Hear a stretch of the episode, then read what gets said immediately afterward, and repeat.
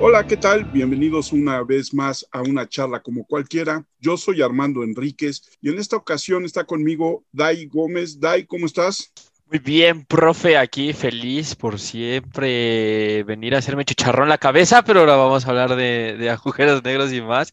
La verdad es que bastante emocionado, profe. ya sabía que teníamos ganas de este. Y Violeta Rodríguez desde España. Violeta, ¿cómo estás? Hola, muy bien, pues sí, desde Madrid y todo muy bien y y pues ahora, ¿no? Otra cosa que no es deporte, ¿no? Que es algo, saber sobre las cosas de las galaxias, los planetas, está muy interesante. Y nos acompaña esta vez como invitado el astrofísico Lauren Loinard del Instituto de Radiofísica y Astronomía de la Universidad Nacional Autónoma de México. Lauren, ¿cómo estás? Bienvenido. Muy bien, Armando, muchas gracias por la invitación. No, muchas gracias a ti por aceptarla. Cuéntanos, ¿cómo llegaste a la física y después a la astronomía? Pues un poco fue al revés, de hecho, a mí me gustaba la astronomía desde joven, desde chiquito, y estudié física porque pues es la manera de llegar a hacer astronomía, ¿no? Entonces, más bien estudié física con la intención de volverme astrónomo. Y después, ya que te volviste astrónomo, ¿por qué venir a México? Pues me casé con una mexicana en, en Costo, eso es la razón. Eh, no, nos conocimos cuando los dos éramos eh, estudiantes o joven postdoc en un instituto de Estados Unidos y pues este, en algún momento nos venimos por acá. Eres especialista o una de las cosas que te has dedicado a estudiar es una de las cosas que más llama la atención a todos los que nos gusta de repente no solamente ver el cielo, sino especular y a la ciencia ficción, ¿no? Que son los agujeros negros, en específico agujeros negros supermasivos. Pero primero cuéntanos, ¿qué es un agujero negro normal? Bueno, hay varias maneras de responder a esta pregunta. Una manera de responderlo es lo que se llama una singularidad rodeada de un horizonte. Puedo eh, explicar un poco más esto. Lo que ocurre es que la manera que describimos la gravedad en términos modernos es usando una teoría que se llama la teoría de la relatividad general que escribió Albert Einstein al principio del siglo XX y donde en realidad responde una pregunta muy interesante, ¿no? Porque antes de Einstein, la manera que se describía la gravitación, la gravedad, era con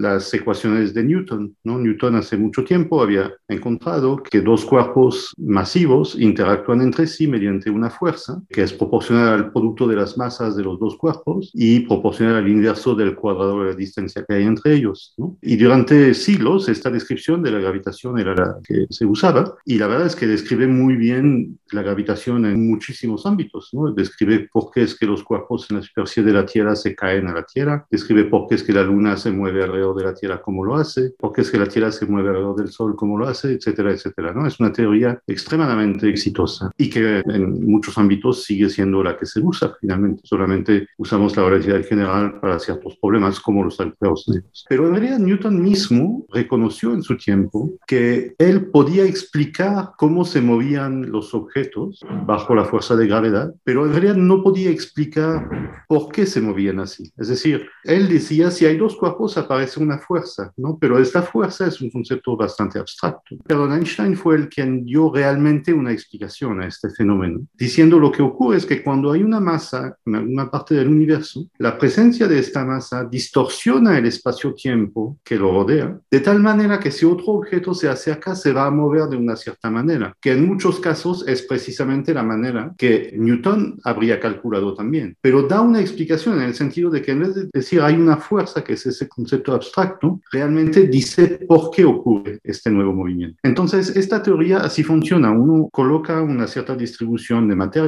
a partir de esto se calcula cómo se curva el espacio-tiempo en el entorno y esta curvatura luego explica cómo es que se mueven estos objetos en, el entorno del primero. Y estas ecuaciones de Einstein son ecuaciones bastante complicadas. Cuando uno las escribe en detalle, son muchas ecuaciones además acopladas entre sí, muy, muy complicadas de resolver. Y de manera sorprendente, apenas un año después de que Einstein publicó estas ecuaciones que se veían bastante formidables para encontrar una solución, un físico matemático alemán que se llamaba Karl Schwarzschild encontró una solución a estas ecuaciones y es una historia muy interesante porque Schwarzschild en aquel momento era soldado en el ejército alemán en las trincheras en el frente con Rusia. Eso era 1916-17, y no sé cómo le llegó una copia del artículo de Einstein, pero le, llegó y ahí, estando soldado en las trincheras, se puso a calcular soluciones y encontró la primera solución a las ecuaciones de Einstein. Y es la solución que corresponde a una situación donde todo el espacio está vacío, menos una masa en algún punto, y calcula entonces la solución, calcula la curvatura del espacio-tiempo para cualquier punto externo de esta masa. Pero luego uno puede hacer la masa más chiquita, más chiquita, más chiquita. Y bueno, Schwarzschild se dio cuenta que cuando uno ponía esta masa en un radio más pequeño que un cierto límite, que se llama el radio de Schwarzschild, entonces inevitablemente la materia colapsaba toda a un solo punto en el centro, donde la curvatura se vuelve infinita, la densidad se vuelve infinita. Y a este objeto, este punto donde toda la masa se acumula, se conoce como una singularidad del espacio-tiempo. Ahí en este punto, eh, la, la, curvatura es infinita, la densidad es infinita, etc. Pero este punto nunca lo podemos ver como un observador externo, porque hay una superficie, una membrana que lo rodea, que se conoce como el horizonte, que es el punto donde cualquier objeto que está, y puede ser también una partícula de luz, por ejemplo, si está dentro de esta membrana, nunca puede salir. Es decir, eh, de hecho, esta membrana es otra manera de describirla menos precisa, pero quizás más intuitiva, es la esfera, en la cual para poder escaparse de ahí, del potencial gravitacional que genera la masa central, habría que moverse más rápido que la velocidad de la luz. Y como eso no está permitido, pues nada se puede escapar de ahí. Y insisto, en particular, la luz no se puede escapar. Y entonces lo que está dentro no lo podemos ver porque no, nunca nos llega luz de ahí. Para ver algo, estamos que nos llegue radiación, luz. Y entonces a esta esfera eh, se le dice el horizonte, se conoce como el horizonte porque es el punto más allá del cual no podemos ver, digamos. Entonces para mí un, un agujero negro es esto, es una singularidad central rodeada de un horizonte que no nos deja ver la singularidad. ¿Cuándo se descubre eh, la existencia del primer hoyo negro? Bueno, de hecho, depende mucho de a quién le pregunta uno, porque, bueno, Schwarzschild dice, ¿no? Eh, establece, digamos, que los agujeros negros pueden existir en la relatividad general, ¿no? En la teoría de la relatividad general se permite la existencia de estos agujeros negros, pero que pueda existir no implica que existe, ¿no? Entonces, para que algo exista, por ejemplo, si uno pudiera tomar la Tierra y reducir toda su masa al volumen de una canica de un centímetro, entonces eso ya sería un agujero negro. Pero no tenemos un mecanismo para condensar toda la Tierra en un volumen de una canica. Entonces, para poder suponer que los agujeros negros existen, hay que encontrar un mecanismo que permita su formación. Y el primero en hacer eso, hasta donde sé, es un físico eh, estadounidense, el mismo que fue eh, a cargo del proyecto Manhattan de construcción de la bomba atómica. Se me fue su nombre ahorita. Él se dio cuenta que si uno empezaba con una estrella muy masiva, digamos más de 10 veces más masiva que la masa del Sol, al final de su vida esta estrella puede colapsar y nada detiene el colapso gravitacional y entonces puede formar en su centro un agujero negro de una masa del orden de varias masas solares, ¿no? quizás hasta 10 masas solares, depende de la masa inicial de la estrella. Y entonces eso fue el primer mecanismo que se propuso para formar un agujero negro, lo que queda de remanente al final de la vida de una estrella masiva. Pero todavía había mucha gente que tenía dudas sobre esto porque el, cálculo que hizo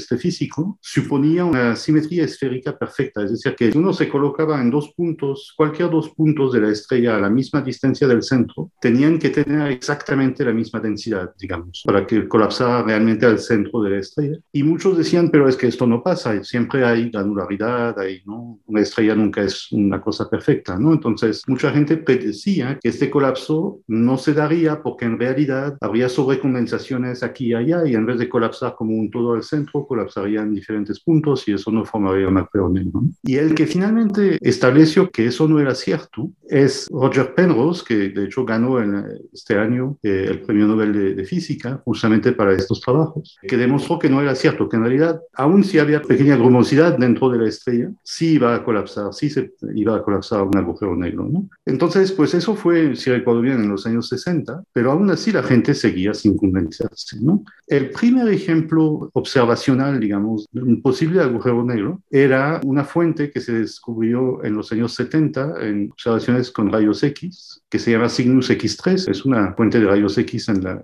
constelación de Cygnus, que presentaba características, digamos, semejantes a lo que se esperaba de un agujero negro, ¿no? O sea, en particular, los rayos X tienen cierta variabilidad y que reproducían lo que se esperaba de un agujero negro. Pero aún así, de hecho, hay una historia interesante, no sé si me voy a acordar de los nombres de los involucrados, pero había había una apuesta entre dos eh, físicos, creo que uno era Hawking y el otro no recuerdo, sobre si realmente eso era un agujero negro o no. Si, si al final se iba a confirmar que esto era un agujero negro y al final creo que la apuesta ya se ganó, ¿no? Porque sí, la gente está más o menos convencida de que sí era un agujero negro, pero durante mucho tiempo, hasta muy, muy recientemente, había mucha gente que dudaba de la existencia de los agujeros negros. Lo que finalmente convenció ya el 99 o más por ciento de la comunidad científica es el descubrimiento reciente de ondas gravitacionales, que son ondas que se forman en particular cuando dos agujeros negros coalescen, ¿no?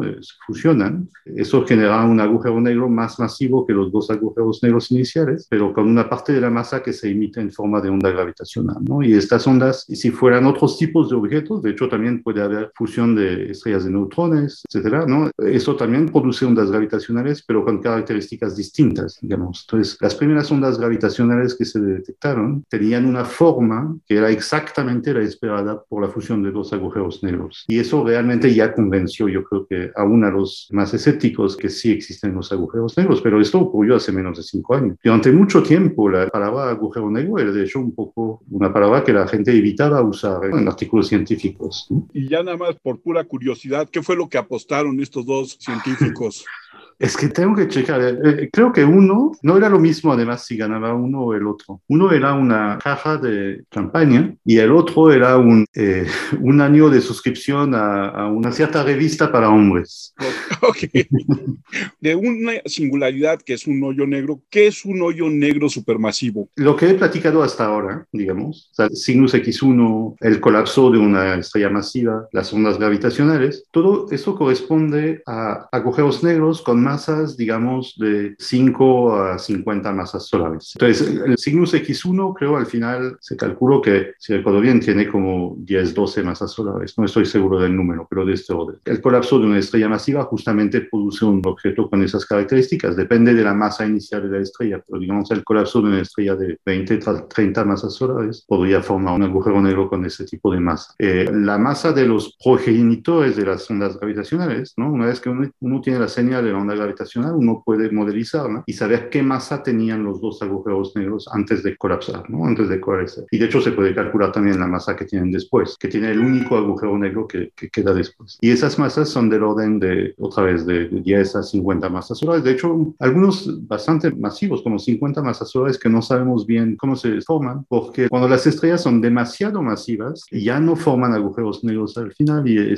límite es como 40 masas solares. Entonces, no se entiende bien cómo se formaron estos agujeros negros de, de 50 masas solares, hay teorías, pero en fin, todos esos se les dicen agujeros negros estelares, porque tienen masas parecidas a la masa de una estrella masiva, digamos. Pero también otra línea de investigación que desde los años 50, 60 ha sugerido la existencia de agujeros negros es el hecho de que una pequeña fracción de las galaxias que hay en el universo son activas, como se les dice. Es decir, en la parte central ocurren fenómenos muy energéticos. Por ejemplo, hay galaxias, son galaxias grandes, ¿no? que tienen millones de millones de estrellas, cada una parecida al Sol, entonces equivalente a la energía que generan millones de millones de estrellas toda la galaxia. Pero puede pasar que en la parte muy, muy central, una región del tamaño del sistema solar, algo así muy pequeño, se genera tanta radiación como en todo el resto de la galaxia. Entonces, ¿cómo puede ser eso? ¿Cómo puede haber una región tan pequeña que produzca tanta energía como millones de millones de estrellas? Otras galaxias, o a veces las mismas, además emiten jets, ¿no? Emiten chorros muy colimados que se extienden hasta afuera de la galaxia. Los chorros son más grandes que toda la galaxia y terminan interactuando con el medio intergaláctico y formando burbujas ahí muy calientes. Y si se calcula la velocidad de esos jets, resulta que son velocidades muy cercanas a la velocidad de la luz. Entonces, de nuevo, ¿cómo es que una región tan pequeña puede generar unos chorros de mucha masa, ¿no? Es, es mucho gas el que está en esos chorros y además se mueve a la velocidad de la luz. Entonces, muy rápidamente se sugirió que lo que había en el centro de estas galaxias era un agujero negro, pero ahora supermasivo. Supermasivo en el sentido de que tiene masas ya no de 10 o 50 veces la masa del Sol, sino de millones o hasta miles de millones de veces la masa del Sol, mucho, mucho más masivos. Y entonces de ahí viene la idea de los agujeros negros supermasivos. Fundamentalmente no difieren de los agujeros negros estelares. La curvatura del espacio-tiempo que generan es la misma. De hecho, eso es una de las grandes predicciones de la relatividad general, que no importa la masa, produce la misma perturbación radiación que se puede calcular con las mismas ecuaciones, pero son mucho más masivos. Ahora, una pregunta relacionada es cómo se formaron estos agujeros negros supermasivos, porque al, estudiarlos, al estudiar los que existen en el centro de las galaxias activas, uno puede calcular qué tan rápido los agujeros negros, si se le acerca algo, se lo van a tragar, ¿no? Entonces, y entonces su masa va a aumentar. Pero al observar estos objetos, se puede calcular qué tan rápidamente están creciendo. Y no están creciendo tan rápido que pudieran haber nacido como un agujero negro estelar y tragarse tanto material que ya tienen una masa de millones de masas solares. No da el tiempo para eso. Entonces se requiere un mecanismo de formación distinto. Y la verdad es que hasta donde sé es que sigue siendo un tema abierto. Una posibilidad sería que en alguna parte de una galaxia, en el centro de alguna galaxia hace mucho tiempo, se haya formado no una estrella masiva, sino todo un cúmulo de miles o de decenas de miles de estrellas masivas, que todos hubieran explotado en supernova y formado su agujero negro estelar, ¿no? Al final de su vida. Y luego todos estos agujeros eh, negros estelares hubieran fusionado para formar un agujero negro ya de masa, no, no millones, pero quizás miles o decenas de miles de masas solares, que después hubiera acretado más material para llegar a estas masas tan grandes que tienen ahorita. ¿no? Entonces eso es una posibilidad, pero sigue siendo un tema abierto de investigaciones. Podría ser que fuera un origen totalmente diferente, ¿no? Incluso que fuera una anomalía diferente al hoyo negro estelar. Pues no parece porque de lo que se ha podido calcular, pues sí, este, tiene las perturbaciones del espacio-tiempo que generan es similar a un agujero negro estelar. En ciertas teorías hay lo que se llama llaman agujeros negros primordiales, es decir, que el universo cuando nació, nació con pequeños agujeros negros, pero esos son muy, muy pequeños, ¿no? de masas muy, muy pequeñas, mucho menos que una masa solar. Y entonces, de nuevo, el problema es que no hay tiempo de crecer esas cosas para que hoy en día sean supermasivos. Entonces, más bien parece que va en ese tipo de, dirección, digamos, de, de haber formado primero agujeros negros estelares, pero muchos de ellos y luego fusionarlos de alguna manera para crear una cosa más grande.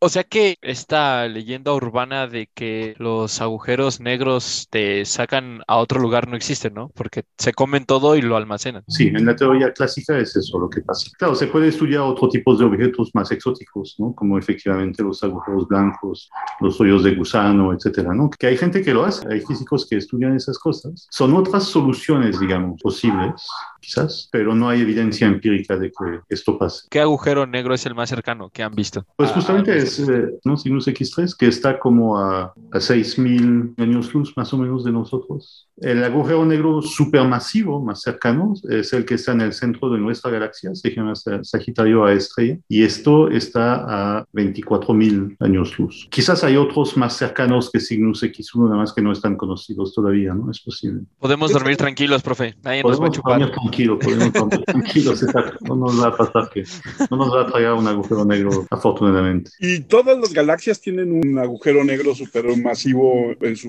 conformación. Bueno, en su centro, sí, en su centro, por lo menos todas las galaxias masivas, digamos, relativamente masivas. Hay galaxias pequeñas, quizás no, pero un poco casi la existencia de un agujero negro supermasivo en el centro es lo que define una galaxia, justamente. Y lo interesante es que hay cosas que no se entienden. Por ejemplo, se ha observado que la masa que hay en las galaxias, o por lo menos en el bulbo de las galaxias, aumenta a la misma tasa que la masa del agujero negro central. Es decir, las galaxias que tienen un agujero negro central más masivo también tienen un bulbo más masivo. Y eso de alguna manera porque la esfera de influencia, digamos, del agujero negro es muy, muy pequeña. O sea, es muy masivo el agujero negro, pero dado que está en el centro de una galaxia, cuando uno considera un volumen, ¿no? ni, ni tan grande de la galaxia, ya muy rápidamente hay más masa en todas esas estrellas que están ahí, que pertenecen a la galaxia, que en, el agujero negro. Entonces, la influencia del agujero negro debería limitarse, digamos, a un volumen muy, muy pequeño de la galaxia, y, y, entonces su masa no debería tener nada que ver con las propiedades globales de las galaxias. Y sin embargo, sí lo tienen, ¿no? Entonces, parece que hay una coevolución, como se le dice, entre el agujero negro y la galaxia que lo rodea, a pesar de que, pues, no se espera esto,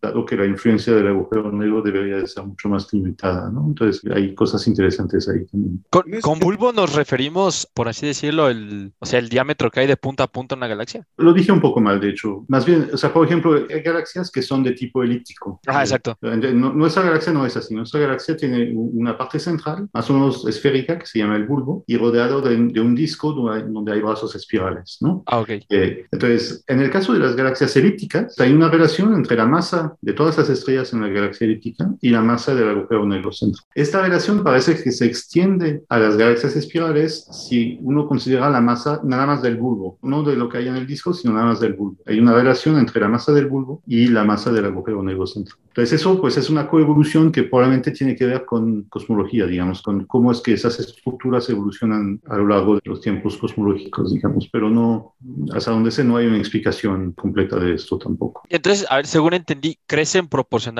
o sea, las galaxias, el bulbo de la galaxia crece y también el agujero negro. no? bueno, probablemente, pero no es realmente el resultado. El resultado es que las galaxias que tienen un agujero negro más masivo también tienen un bulbo más masivo, digamos. O sea, si uno hace un diagrama de la masa del agujero negro contra la masa del bulbo, hay una sería un... Este, pero claro, nosotros vemos las galaxias a un tiempo dado, ¿no? Entonces no podemos saber si hace no sé cuántos miles de millones de años pesaban la mitad del agujero negro y también la mitad del bulbo, ¿no? Sino que nada más hacemos un instantáneo de cómo se ven ahorita. Loran, la imagen que vimos o que se dio a conocer hace unos años de un agujero negro atrayendo una galaxia, significa que en esta relación que nos dices del bulbo y, la masa del, entre el bulbo y, la, el, agujero, negro, es como si hubiera implotado. No, no, no sé bien a qué imagen te refieres. Voy a responder de dos maneras. Lo que se sabe, digamos, es que efectivamente los agujeros negros se tragan material que está en su entorno. Y eso es de hecho la razón que solamente una pequeña fracción de las galaxias son activas es decir, todas las galaxias masivas, por lo menos, tienen en su centro un agujero negro. Nuestra galaxia tiene uno. Eh, la galaxia de Andrómeda, que es la, la espiral cercana más grande, tiene uno. O sea, todas las galaxias que hay en el universo, si son suficientemente grandes, muy probablemente en su centro tiene un agujero negro. Sin embargo, las galaxias que presentan estas características de ser activas, es decir, de emitir esos chorros o de, de tener una región central que emite mucha radiación, es solamente una pequeña fracción de todas las galaxias. La mayoría de las galaxias no son así. Andrómeda no es una galaxia activa. Nuestra galaxia no es una galaxia activa. Entonces, lo que ocurre es que esos agujeros negros siempre están ahí, pero a veces no hay ningún material que les cae. Entonces, en este caso, pues están ahí, pero no generan ningún fenómeno energético, porque para que generen esos jets tiene que caer material hacia el agujero negro y una parte del material se, sale en forma de jets, ¿no? Y otra parte se queda rodeando aquí al agujero negro y emite muchísima radiación. Entonces, el fenómeno de galaxias activas no es que las galaxias activas sean distintas de las galaxias que no son activas, sino solamente que en las galaxias activas hay material que cae a su agujero negro central, mientras que en las galaxias normales, como la nuestra, no pasa esto, o pasa muy poquito, tan poquito que los fenómenos son muy poco energéticos. Entonces, eso es una respuesta. No sé si a la imagen que te referías es la imagen del agujero negro en el centro de M87, que salió hace como dos años, que fue producida por este consorcio que se llama el Event Horizon Telescope, telescopio de horizonte de eventos, que muestra esta estructura de, de dona brillante con una depresión central. Este agujero negro está en el centro de una galaxia activa que se conoce como Messier 87, M87. Está en un cúmulo de galaxias cercano que se llama Virgo. De hecho, es la galaxia más masiva del cúmulo de Virgo. Y es una imagen, como les decía, que se hizo con el Event Horizon Telescope. Este es un consorcio al que yo pertenezco, de hecho, y que es un grupo de gente, en particular de observatorio, que se juntaron. Incluye, por ejemplo, el telescopio que está en la cima de la Sierra Negra, en el estado de Puebla, donde está el gran telescopio milimétrico Alfonso Serrano entonces, estos observatorios en toda la Tierra se juntaron firmaron un acuerdo, digamos, para hacer estas imágenes. Entonces, la manera que funciona esto es que cualquier instrumento óptico tiene un cierto nivel de nitidez, digamos. Y resulta que la nitidez de un instrumento puede ser cierto de un telescopio, es cierto también de un microscopio, por ejemplo. Cualquier telescopio óptico tiene mayor nitidez si es más grande. Entonces, los telescopios grandes tienen mayor nitidez que los telescopios chiquitos, por ejemplo. Y lo que se hizo con este consorcio, se operan estos telescopios distribuidos en toda la Tierra, desde el Polo Sur hacia el norte de Groenlandia, desde la isla de Hawái hasta Europa, operan al mismo tiempo, observan el mismo objeto al mismo tiempo y luego se combinan esos datos para formar una imagen que tuviera un telescopio del tamaño de la Tierra. Entonces, el telescopio más grande que podemos sintetizar, digamos, y eso es lo que permitió hacer esta primera imagen de un agujero negro. Y lo que ocurre es que los agujeros negros son grandes a escalas humanas. Digamos. Por ejemplo, este agujero negro negro en el centro de Messier 87, su tamaño es como dos veces el tamaño del sistema solar, pero son grandes a escalas humanas, pero también están muy lejos. Y entonces, en tamaño angular, digamos, como se ven en el cielo, se ven muy, muy, muy pequeños, ¿no? Porque a pesar de ser muy grandes, son muy lejanos también. Para dar un punto de comparación, el tamaño de esta dona que se ve en la imagen de 87 es el tamaño de un átomo, ¿no? Un átomo en el punto de mi dedo, si lo veo desde mis ojos. El tamaño angular de M87 es el mismo que el tamaño angular de un átomo visto desde un metro. Entonces, tener un nivel de nitidez así, pues requiere de un telescopio muy grande, ¿no? del tamaño de la Tierra. Entonces, pues lo que hizo efectivamente este consorcio fue construir este telescopio, bueno, son telescopios que existían antes, pero hacerlos funcionar juntos para obtener un nivel de nitidez suficiente para hacer una imagen de este agujero negro. Laurent, dentro de todas las hipótesis, teorías, ¿qué se supone que hay al interior de un hoyo negro? Pues es material normal, digamos, ¿no? Es porque en realidad es cuando se formaron, probablemente, tomemos los agujeros negros estelares. Se forman a partir del material de una estrella. Entonces, una estrella masiva, pues es casi todo hidrógeno, 10% de helio, 1% de otras cosas, pero otras cosas como carbono, como oxígeno, etcétera, ¿no? Y al final, pues todo esto colapsa y forma el agujero negro. Y después quizás hay material de otra estrella o de otras estrellas que caen adentro, pero de nuevo es material normal, digamos, no es materia exótica. Por supuesto, después todo eso se condensa a una singularidad, ¿no? Entonces aquí efectivamente, pues este material debe de coalescerse, digamos, ¿no? Para formar un plasma que quién sabe de qué esté hecho al final. Pero inicialmente son protones, electrones y neutrones, ¿no? Solo que efectivamente al compactarse tanto, pues sí debe de haber reacciones termonucleares que ocurren, que lo transforman en algo mucho más exótico, digamos. Pero como lo decía, no podemos ver adentro de los agujeros negros, no podemos responder a esta pregunta, digamos. Podemos intentar responderla de manera teórica, pero empíricamente no, no podemos ver eso. Loren, como tú dices, de repente esta parte hay mucha teoría científicamente, se usa un rigor, pero en el folclore de la gente de a pie, los hoyos negros, por un lado son como wormholes, ¿no? Pasos a otras dimensiones, regresos en el tiempo, todo eso es simplemente fantasía, ¿verdad? Depende de lo que a uno llama fantasía, ¿no? En realidad no, no, no depende, no, no es fantasía exactamente. O sea, lo que ocurre es que, por ejemplo, lo del tiempo, es cierto que los agujeros negros pues, son objetos exóticos. Resulta que en relatividad general, a diferencia de la versión de Newton de, de todo esto, el espacio y el tiempo no son cosas independientes sino que forman un conjunto que se llama el espacio-tiempo. Y de la misma manera que en el espacio hay tres dimensiones, ¿no? La derecha, izquierda, arriba, abajo, adelante, atrás, ¿no? Pero yo puedo ir hacia adelante y de repente decidir que me voy hacia la izquierda o a la derecha o salto hacia arriba, ¿no? Puedo pasar de una dimensión a la otra. Esas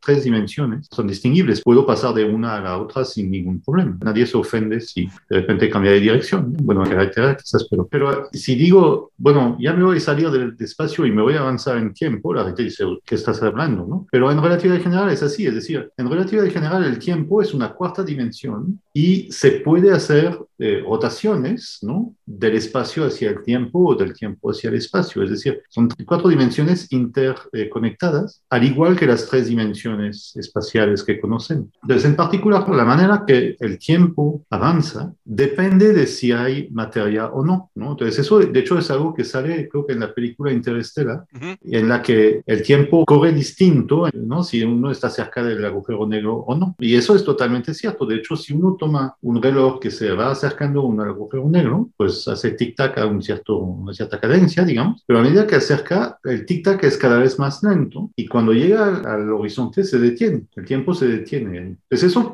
puede parecer algo, este, veo eh, Dai que, que se agarra la cabeza, Parece raro, pero en realidad es algo que, y parece algo de ciencia ficción, pero no solamente no es de ciencia ficción, sino que es algo que los GPS que usamos en la Tierra para localizarnos corrigen, porque en los satélites el GPS funciona triangulando, el coche tiene un, receptor de GPS, hay satélites que dan la vuelta alrededor de la Tierra y que triangulan la posición del coche. Pero esos GPS están a una cierta altura arriba de la Tierra, donde el potencial gravitacional, el campo gravitacional que genera la Tierra sigue existiendo, pero es mucho más débil que en la superficie de la Tierra, de tal manera que el tiempo en esos satélites corre a una tasa menor que en la superficie de la Tierra. No es un efecto muy grande, pero es un efecto que si no lo estuviéramos corrigiendo, daría la posición equivocada, no, si recuerdo bien, de unos cuantos metros para la posición del coche en la Tierra. Entonces, este efecto que parece efectivamente muy de ciencia ficción, no solamente no es de ciencia ficción, pero es un efecto que todos usamos todos los días, los que tenemos un GPS, sin saberlo. Y en ese sentido quería de hecho hacer un poco el, el comentario de que no hay que pensar que eso de estudiar los agujeros negros es algo que no tiene importancia práctica ni nada. En realidad nos permite poner conocimientos sobre teorías como la relatividad general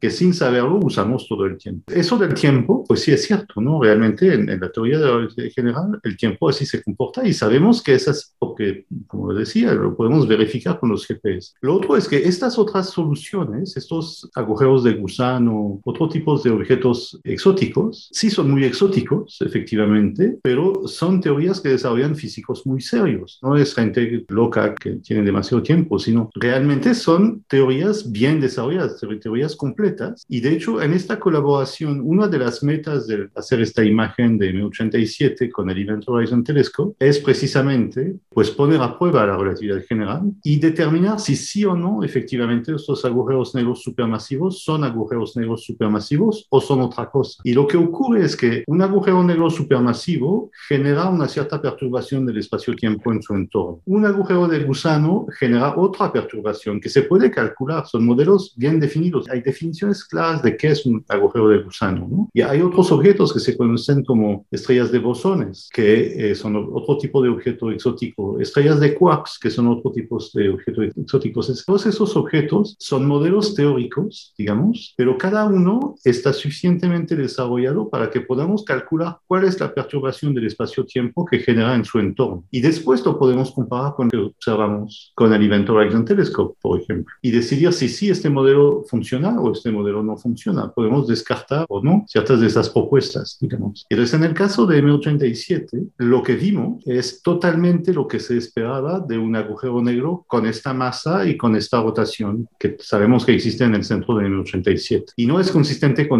otros de estos modelos alternativos, digamos. Entonces, eso no necesariamente descarta por completo la existencia de otro tipo de objetos exóticos, pero por lo menos demuestra que en el centro de M87 no es lo que hay. En el centro de M87 lo que hay es un agujero negro supermasivo. Y un agujero negro supermasivo no es un hoyo de gusano, no es el mismo objeto. Un hoyo de gusano es otra cosa, que tiene ciertas características similares a los agujeros negros, pero otras que no. Entonces, son otros tipos de objetos. ¿Los agujeros negros se mueven, Laura? ¿Cambian de posición? Sí, por supuesto, sí. Todo en el espacio se mueve, ¿no? Nada está fijo. Los agujeros negros supermasivos en general corresponden exactamente al centro de la galaxia donde están. Están justo en el centro. Pero, por ejemplo, se sabe que el universo se está expandiendo, es decir, todas las galaxias se alejan una de la otra. Entonces, por ejemplo, el agujero negro que en el centro de M87, pues se aleja de nosotros a una cierta velocidad relativamente alta. Se mueven porque el universo se expande, ¿no? No porque otra fuerza gravitacional los atraiga, porque si estuvieras lo suficientemente cerca para ser atraído, él se lo tragaría, ¿no? Pasan las dos cosas. A gran escala, digamos, el universo se expande, entonces todo se aleja de todo. Pero a pequeña escala, por ejemplo, entre nosotros y la galaxia de Andrómeda, que es una galaxia muy cercana, 50 millones de años luz, esas dos galaxias más, otras, no sé, 100 o algo así, eh, más chiquitas, conforman lo que se llama el grupo local de galaxias. Y este grupo local de galaxias sí está gravitacionalmente ligado, es decir, que estas galaxias se mueven ahí uno alrededor de las otras debido a su atracción gravitacional entre ellas. De hecho, pues no se sabe todavía bien a bien, se sabe que la galaxia de Andrómeda se acerca a nosotros, pero no se sabe todavía bien a bien cómo se mueve lateralmente. Entonces no se sabe si en algún momento estas dos galaxias van a fusionar y en particular de sus agujeros negros o si nada más se van a quedar orbitando sin, sin fusionar en el futuro. Es un poco más complicado, pero si uno toma la galaxia de Andrómeda y la nuestra, están en órbita alrededor de, su centro de masa común, igual que la Tierra y el Sol están en órbita uno alrededor. Los hoyos negros activos, o bueno, los que forman parte de las galaxias activas, que son los que llevan a cabo procesos energéticos porque les caen materia, tienden a hacerse tan grandes que acaban con toda la materia que los rodea? No, porque de hecho, pues la galaxia M87 es una de las galaxias más grandes eh, cercanas. Eh, entonces tragan material, pero no mucho. O sea, por ejemplo, de hecho, en, en uno de esos artículos más recientes que publicamos con la colaboración IHT sobre M87, se calcula la tasa de acreción, es decir, se calcula a qué tasa la galaxia está acretando masa, ¿no? Y es una tasa que es tal que se necesita 10.000 años para que el agujero negro acreta una masa solar. Ok. Entonces, si uno calcula, este agujero negro tiene 6.000 millones de masas solares y acreta cada año nada más una masa solar. Entonces, es, es una tasa de acreción realmente muy, muy lenta cada 10.000 años, perdón, acreta de una masa solar. ¿no? Entonces, en, no sé, pues si en 2.000 años va a haber acretado apenas punto, Punto 2 veces la masa del Sol, ¿no? 20% de la masa del Sol. Entonces es muy, muy lento.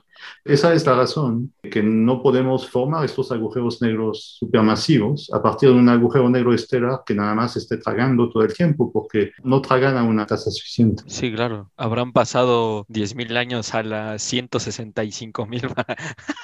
Sí, exacto. O sea, la edad del universo es, es 13 gigaños, ¿no? Es 13 mil millones de años, 13 mil millones. Entonces, no, no da a, a una tasa de solamente una masa solar cada 10 a la 4, cada 10 mil años. No hay suficiente tiempo para formar un agujero negro de mil millones de masas solares. ¿no? Y fuera de las galaxias no se han descubierto hoyos negros. O sea, un hoyo negro va asociado con una galaxia. Los supermasivos están en el centro de sus galaxias. Los estelares están asociados también a las galaxias, pero no en el centro, sino que están en toda la galaxia, distribuidos en toda la galaxia. Pero fuera de las galaxias no hay. No, digo, esas no sabemos, no. Sería difícil, digamos. Tendría que ser eyectado el agujero negro de, de la galaxia, ¿no? Porque tiene, para formarse tiene que haber habido una estrella. Una masa estelar. Sí, o una estrella masiva. Entonces, pues eso, esas residen en las galaxias, no, no entre las galaxias. Me imagino que podría haber procesos dinámicos que pudieran eyectar estos agujeros negros de las galaxias, pero sería un poco complicado. ¿Qué es lo que más te sorprende de todo lo que has estudiado sobre los agujeros negros supermasivos? ¿Qué es lo que te ha sorprendido en estos años de estudio? Lo más sorprendente para mí fue que lo pudimos hacer, ¿no? Que pudimos hacer esta imagen. O sea, realmente cuando uno lo piensa, es bastante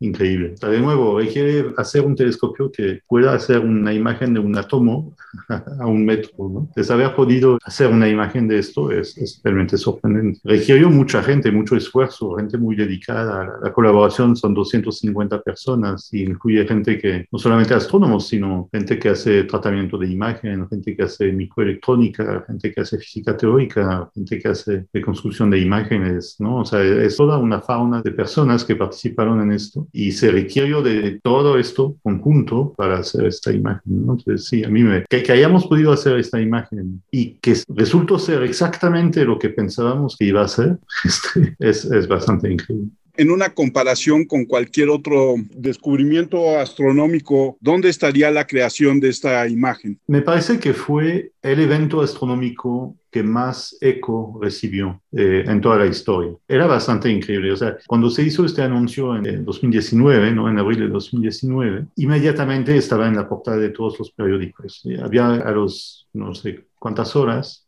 Google había hecho un doodle de estos, ¿no? Sabe que Google cada año tiene, cada día tiene un, como un icono diferente que se llama el doodle, ¿no? Entonces, ese mismo día hicieron un doodle del agujero negro. Yo participé en la conferencia de prensa que se dio en CONACYT, en la Ciudad de México, para ese anuncio y, y luego la gente nos reconocía en la calle. Yo no lo podía creer, ¿no? Este, se estima que mil millones de personas en la Tierra han visto esta imagen. Entonces creo que no, no hay nada que se compara con esto en toda la historia. Ahora, el impacto científico también ha sido muy importante, ¿no? Son, son artículos muy citados y eso. Pero creo que como siempre, pues habrá que esperar, ¿no? Eh, digamos, el, el, impacto de un descubrimiento científico no se mide al año o a los dos años, se mide a los 10, a los 20, a los 30 años. Y pues habrá que ver, ¿no? Cómo quedamos en unas cuantas décadas, ¿no? Pero pues por lo pronto sí es, ha sido de, de, muy alto impacto. Una cosa que me sorprendió mucho, por ejemplo, una vez me invitaron a dar una plática virtual, fue justo después del inicio de la pandemia, en una pequeña escuela del estado de Querétaro. Y entonces me conecto y el maestro de física de, era una, una escuela secundaria rural, ¿no? Y el maestro me dice, le quiero enseñar algo. Entonces me enseñó el libro de texto de la SEP que usaban para enseñar la física, era a, a niños de, creo que de segundo año de secundaria, ¿no? Y me enseñó una página y ya estaba la imagen del agujero negro en el libro de texto, ¿no? Y eso fue en principio de 2020, en marzo de 2020, es decir, un año apenas después de que se anunció. Ya, de hecho, me, me sorprendió la, lo rápido que la SEP reaccionó, ¿no? En la edición 2020-2021 de sus libros de texto de secundaria, ya estaba el agujero negro, ¿no? Entonces, es algo que ha tenido un impacto, digamos, a, muchos niveles distintos, ¿no? Científicos, pero también en la sociedad, también este, para los niños de una escuela rural, ¿no? De Querétaro, ¿no? Es algo muy sorprendente eso. Es un libro de texto gratuito, ¿no? Que uno puede descargar de la, de la SEP, de la SEP misma, ¿no? Entonces lo tengo aquí en PDF y eh, no sé si es que tocó este año renovar y pues por suerte coincidió con el año que salió la imagen del agujero negro, ¿no? Pero sí, ahí está. En ese sentido es muy importante no solamente la difusión, el que haya llegado a los chavos en los rincones más apartados, pero tiene que ver con esto que decías hace un momento, Lauren, de hacer ciencia y hacer astrofísica. No quiere decir que estás viendo agujeros negros por verlos, todo tiene una aplicación, una implicación en el conocimiento general de la humanidad, ¿no? Exacto, exacto. Entonces, ya voy a responder a esto de, dos maneras distintas. ¿no? La primera es un chiste que hizo Richard Feynman, un físico muy famoso de Estados Unidos, cuando le preguntaron que por qué los físicos hacían esto, ¿no? ¿Por qué hacían esas cosas que parecían tan abstractas? Y respondió, bueno, la física teórica es como el sexo. Tiene aplicaciones prácticas, pero no es por eso que lo hacemos. Y, es totalmente cierto. La, la, razón que los físicos hacen física es porque es divertido, es porque les interesa. No es pensando necesariamente en las aplicaciones que tendrán en el futuro, sino nada más porque es un problema interesante, ¿no? Y por eso lo hacemos, ¿no? Pero por otro lado, efectivamente siempre acaba teniendo aplicaciones. Y muchas veces no se puede predecir. Yo sé que los políticos muchas veces quisieran nada más invertir en proyectos que tienen aplicaciones inmediatas o que, que tienen aplicaciones quizás no, no necesariamente inmediatas, pero garantizadas, digamos, ¿no? Pero eso no lo podemos saber de antemano. Por ejemplo, hablaba antes pues de, la relatividad general, ¿no? Einstein nunca, seguramente nunca pensó que su teoría se usaría para construir geolocalizadores como los GPS. Nunca le cruzó la mente. Pero el ejemplo quizás más evidente es lo que se llama la mecánica cuántica, ¿no? La mecánica cuántica es el estudio de las partículas subatómicas, de cómo se mueven, cómo se comportan, digamos, ¿no? Y este es una cosa que nació al principio del siglo XX, también más o menos de manera contemporánea con la relatividad general. Y los primeros problemas que esta gente estaba tratando de resolver era por qué es que un gas de hidrógeno emite luz como lo hace. Que uno puede decir, pero que nos importa esto. Pero era un problema interesante, entonces lo estudiaron. Y al estudiar esto inventaron toda esta teoría que describe el mundo subatómico, ¿no? la mecánica cuántica, que hoy en día usamos todo el tiempo. ¿no? Estamos ahí hablando gracias a esto, las computadoras, el Internet, ¿no? la tele, los microondas, los celulares, o sea, todo lo que usamos todo el tiempo, hasta los refrigeradores cuando tienen cosas para hacer hielo, ¿no? Hay pequeñas computadoras ahí metidas. Los coches también tienen computadoras metidas.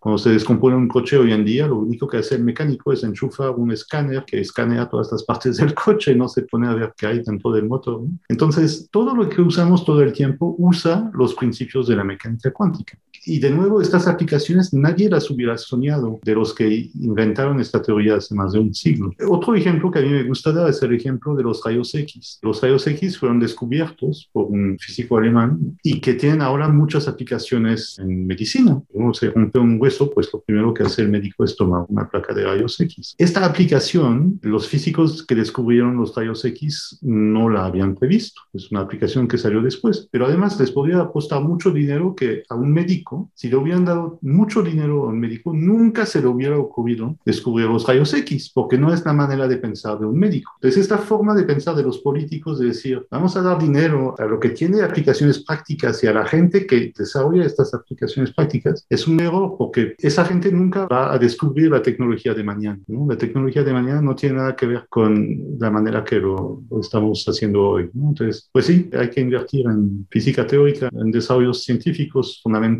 aunque no sabemos qué aplicaciones van a tener, seguramente las van a tener. Para dar un, último ejemplo de esto, ¿no? una de las personas de la que se habló mucho cuando salió la imagen de, M87 es una joven investigadora eh, estadounidense que se llama Katie Bauman, que estuvo muy involucrada en desarrollar los algoritmos de tratamiento de datos que permitieron hacer esas imágenes de M87. Pues Katie en realidad no es astrofísica, ella trabaja justamente en reconstrucción de imagen. Y nos platicaba hace poco que una de las cosas que hace por ejemplo, es usando técnicas muy similares a las que se usan para el Event Horizon Telescope, es analizar analizar películas tomadas por cámaras relativamente a alta velocidad, por ejemplo, en las intersecciones de dos calles. Imagínense que hay una intersección de dos calles y hay un edificio ahí, ¿no? Y un coche se acerca y hay otro coche que se acerca ahí, ¿no? Y hay el edificio entre los dos, es el conductor del primer coche no puede ver el segundo coche ni viceversa. Pero si los coches están equipados de estas cámaras, de esos programas que analizan la imagen pues, de la intersección, a pesar de que no se ve que el otro coche esté tapado por el edificio, se refleja la luz en este otro coche, etcétera, y provoca que la imagen de la intersección, al analizarla, se sabe que existe este coche que se está sacando, porque modifica el patrón de iluminación de la intersección. Entonces ella trabaja en desarrollar esas cosas que luego son los que están pensados para equipar los coches que se manejen solos, que así al acercarse a una intersección podrá saber el coche que viene otro ahí y se tiene que detener. Entonces eso es una cosa, o sea, los coches que se manejan solos son cosa de, yo creo que de pocas décadas van a ser la norma. Entonces eso de nuevo tiene aplicaciones muy prácticas, muy lucrativas. La gente que desarrolla esos programas van a ganar mucho, mucho dinero, ¿no? Al vender esos coches que se manejan solos, pero que usan técnicas que están desarrollados o que están muy relacionadas con hacer una imagen de un agujero negro, ¿no? Entonces, de nuevo, las aplicaciones siempre están ahí, pero a veces nunca se lo espera uno. En esta parte que hablas, que es muy importante, como tú dices, de la curiosidad, del satisfacer preguntas que te vas haciendo, ¿cuáles son las siguientes preguntas que tienes sobre los hoyos negros supermasivos? Bueno, no, no son las que tengo yo. En realidad, lo que está haciendo ahorita el consorcio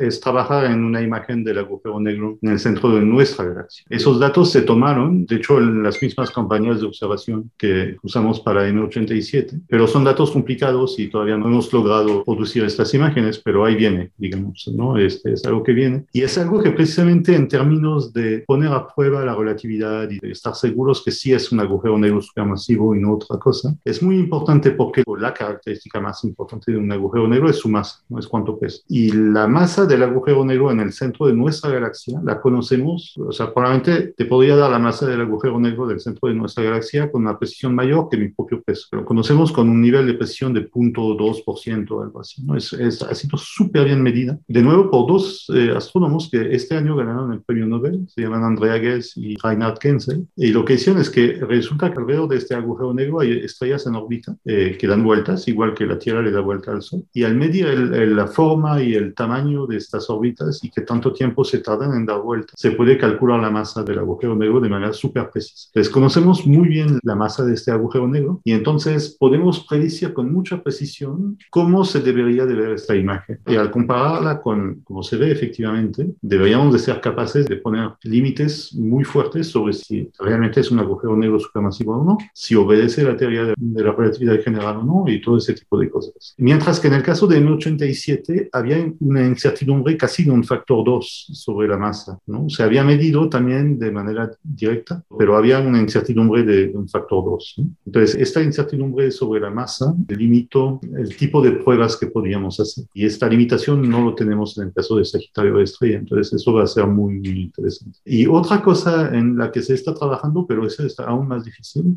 es, resulta que hay objetos en el universo que se llaman pulsares. los pulsares son estrellas de neutrones, es decir, de nuevo es el remanente de una estrella masiva al final de su vida, pero que tiene la característica de girar sobre sí mismo eh, de manera muy rápida y de manera muy estable. Es decir, girar en un cierto periodo que no cambia o que cambia de manera muy predecible. Dicho de otra manera, son objetos que se comportan como pequeños relojes, porque giran a una tasa, se puede ver, ¿no? Son objetos que emiten pulsos cada vez que giran, entonces nosotros podemos detectar esos pulsos y la separación entre dos pulsos es siempre la misma con una altísima precisión. Es decir, son relojes muy, muy precisos, probablemente los más precisos que hay en el universo. Y se supone que alrededor de Sagitario a la estrella deberían de existir estos pulsares, debería de haber algunos. Hasta ahora nada se ha detectado uno y no es muy bueno, no es tan preciso como reloj. Pero hay gente que los está buscando porque eso sería el sueño de Einstein. Justamente la presencia de un agujero negro hace que el tiempo transcurre de alguna una manera distinta a la de, que transcurre en, la ausencia de un agujero negro. Entonces, tener un reloj en órbita alrededor de un agujero negro nos permitiría poner a prueba la relatividad general de manera hiper precisa. Entonces, eso hubiera sido el sueño de Einstein, encontrar un reloj alrededor de un agujero negro para poner a prueba su teoría. Y si los pudiéramos encontrar, eso sí sería realmente algo fantástico. Hasta ahora, pues no ha sido fructífero, pero es un campo muy activo que podría ser muy, muy prometedor. Me va a explotar la cabeza. Yo nada más como pregunta para bueno, más bien como reafirmación. Entonces, ¿la masa de un agujero negro la calculan por su movimiento? No, la calculan por el movimiento de lo que hay alrededor. De lo que se traslada alrededor de él. De lo que gira en su entorno, exacto. Pero de hecho así calculamos siempre la masa de todo. La masa de todo. No hay básculas en el universo que podamos... Sí, sí, por eso. Es que hay que hacerlo de una manera indirecta bueno, no tan indirecta, pero digamos, por ejemplo, sabiendo que tanto tiempo se tarda la Tierra en dar la vuelta al Sol y usando las ecuaciones de Newton, uno puede calcular la masa del Sol. Así se calcula la masa del Sol. Ok. Es que no sé por qué había entendido que era el movimiento del agujero, pero no. Ya, no, no, no. Es, en el caso de Sagitario a estrella, lo que ocurre es que en su entorno, no tan cercano, no, no hay una distancia tal que se vayan a caer dentro de Sagitario estrella, sino un poco más lejos. Hay estrellas que están orbitando alrededor de Sagitario estrella, de la misma manera que la Tierra orbita alrededor del Sol. Estos investigadores han podido medir la forma de la órbita, su tamaño y qué tanto tiempo se tardan las estrellas en dar una vuelta. Y a partir de esto se puede calcular la masa de Sagitario estrella. Ok, ok, entiendo. Oh, es impresionante, ¿no, profe? Digo, triste porque yo pensé que nos mandaban al planeta de los simios, pero eh, bastante interesante. bueno, el hoyo negro es finito, ¿no, Lauren? Bueno, es finito en el sentido de que sí se, digamos, se acaba en algún momento, ¿no? Ajá, exacto. Pero es infinito en el sentido de que en el centro hay esta singularidad, ¿no? Donde eh, la densidad es infinita. O sea, toda la masa al final acaba en un punto, un punto de dimensión cero. Entonces ahí la densidad, que es la masa dividido por el volumen, este punto tiene tamaño cero, por lo tanto volumen cero. Entonces ahí la densidad es infinita. Saldría indeterminado en la calculadora científica, ¿no? Exacto, exacto. Dividido en 9 mil millones o 6 mil millones de masas solares por cero, pues da infinito.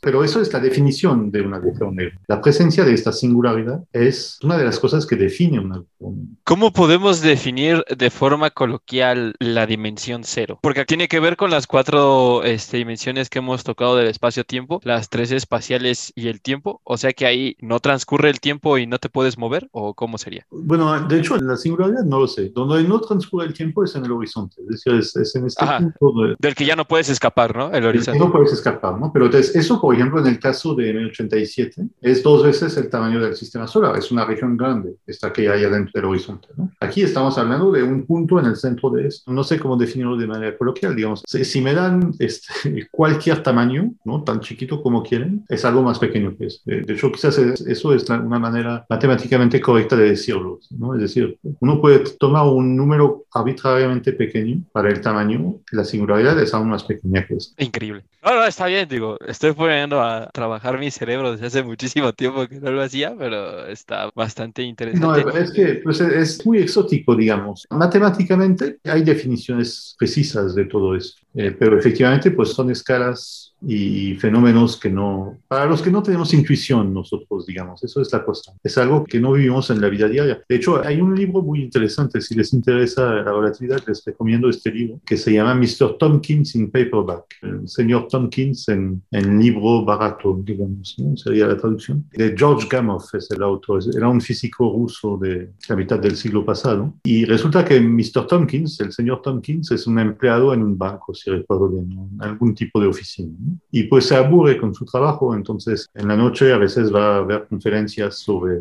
física y eso, ¿no? Y luego durante el día, el día siguiente se vuelve, a aburrir, entonces se duerme en su trabajo y se empieza a soñar. Y soña en un mundo donde la velocidad de la luz no es 300.000 kilómetros por segundo como es en nuestro universo, sino es, no sé, 50 kilómetros por hora. Y entonces, porque la razón que todos esos fenómenos nos parecen tan raros es porque estos fenómenos ocurren solamente cuando las cosas se mueven a la velocidad de la luz o cercano a la velocidad de la luz. ¿no? Entonces, como eso no nos pasa porque pues 300.000 kilómetros por segundo no hay ningún vehículo de ningún tipo que llegue cerca, entonces esos fenómenos nunca los experimentamos nosotros. ¿no? Pero desde el señor Tompkins se inventa en sus sueños un mundo donde la velocidad de la luz es 50 kilómetros por hora. Entonces en este mundo, pues todo el mundo se la pasa moviéndose a velocidades cercanas a la velocidad de la luz. Entonces todos estos fenómenos relativistas que a nosotros nos parecen muy raros, ahí se vuelven muy naturales. ¿no? La gente tiene intuición para ello porque los vive todo el tiempo. Entonces un señor se va de viaje y regresa y cuando regresa eh, se encuentra con un pariente ¿no? que tiene la misma edad, pero en realidad uno es 50 años más grande que el otro, ¿no? porque uno se movió rápido y el otro no. ¿no?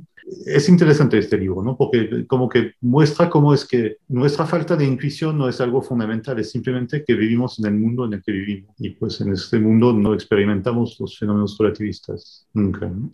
Lauren, como dice, de ahí ya nos pusiste a girar el cerebro. Yo quiero agradecerte mucho que hayas aceptado la invitación, que hayas charlado con nosotros sobre los agujeros negros supermasivos. Estamos tratando de entender qué son en nuestra visión de Legos. ¿Dónde te encuentra la gente en redes sociales, Laurent? Ah, la verdad es que yo no estoy mucho en redes sociales, pero el Event Horizon Telescope sí tiene una cuenta de Facebook y una cuenta de Twitter, me parece. Entonces, si les interesa eso, más bien busquen las redes sociales del EHT, del Event Horizon Telescope. Okay. Eh, yo, yo estoy en Facebook, pero no lo uso para eso. Yo estoy en Facebook, casi no pongo nada.